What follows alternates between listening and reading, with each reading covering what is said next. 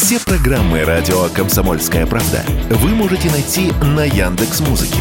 Ищите раздел вашей любимой передачи и подписывайтесь, чтобы не пропустить новый выпуск. Радио КП на Яндекс Музыке. Это удобно, просто и всегда интересно. Фиброзная оболочка – важный компонент в колбасном производстве. По данным Национального союза мясопереработчиков, российские сырокопченые колбасы и сервелат на 90% упакованы именно в нее. Все благодаря особым качествам такой оболочки, производят которую главным образом в Европе, объясняет автор YouTube-канала о вкусном Юлия Аксенова. Такая фиброзная оболочка называется вискозно-армированный. Это редко употребляется где, ну просто вам, так сказать, для общего развития.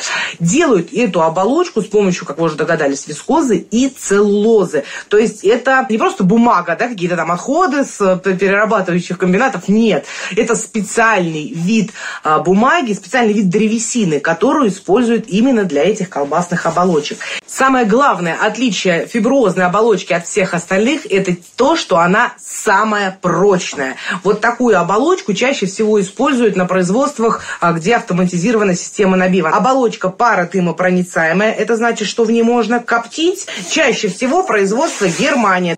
Помимо Германии, это также Бельгия. Поставщиками фиброзной оболочки для колбас были семь крупнейших заводов, сообщают в Национальном союзе мясопереработчиков, и все они присоединились к санкциям против России. В результате продукт ввозят в Россию из Китая либо параллельным импортом. В связи с этим Союз призвал правительство продлить на 2023 год действие краткосрочных льготных и инвестиционных кредитов. При этом в других профессиональных объединениях оценивают ситуацию спокойнее. Вот что сказал радио «Комсомольская правда» правда, руководитель исполнительного комитета Национальной мясной ассоциации Сергей Юшин. Просто кому-то сложно, может, не умеет планировать. Другие все перестроились.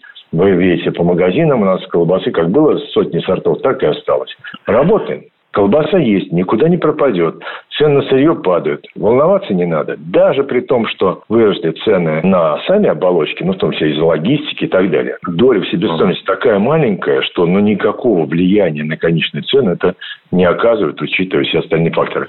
Добавлю, по данным аналитиков компании Entech в целом за прошлый год средняя стоимость мясной продукции выросла на 13,5%. Василий Воронин, радио «Комсомольская правда».